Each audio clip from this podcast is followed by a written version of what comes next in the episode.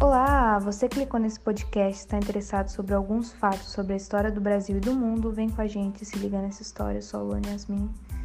E hoje eu vim falar sobre um filme chamado O Pianista, que foi criado em 2002. Esse filme é baseado na história real de Walter Lawrence Plymouth e mostra um dos fatos mais cruéis da história da humanidade, que foi a perseguição dos nazistas aos judeus. Mostra os, o, o protagonista, que é um pianista judeu, que interpreta peças clássicas em um rádio de Varsóvia quando iniciam as restrições impostas pelos nazistas, como por exemplo a utilização de uma faixa no braço indicando quem era judeu, além do, do confinamento geográfico em uma área vigiada e cercada por muros que deu origem ao gueto de Varsóvia.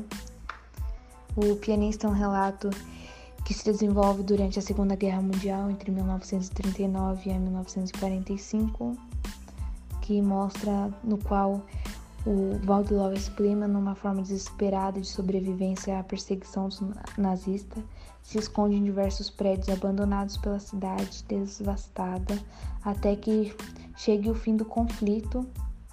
Mostra muitos assassinatos, a perseguição às famílias e às vidas nos campos de trabalho e extermínio.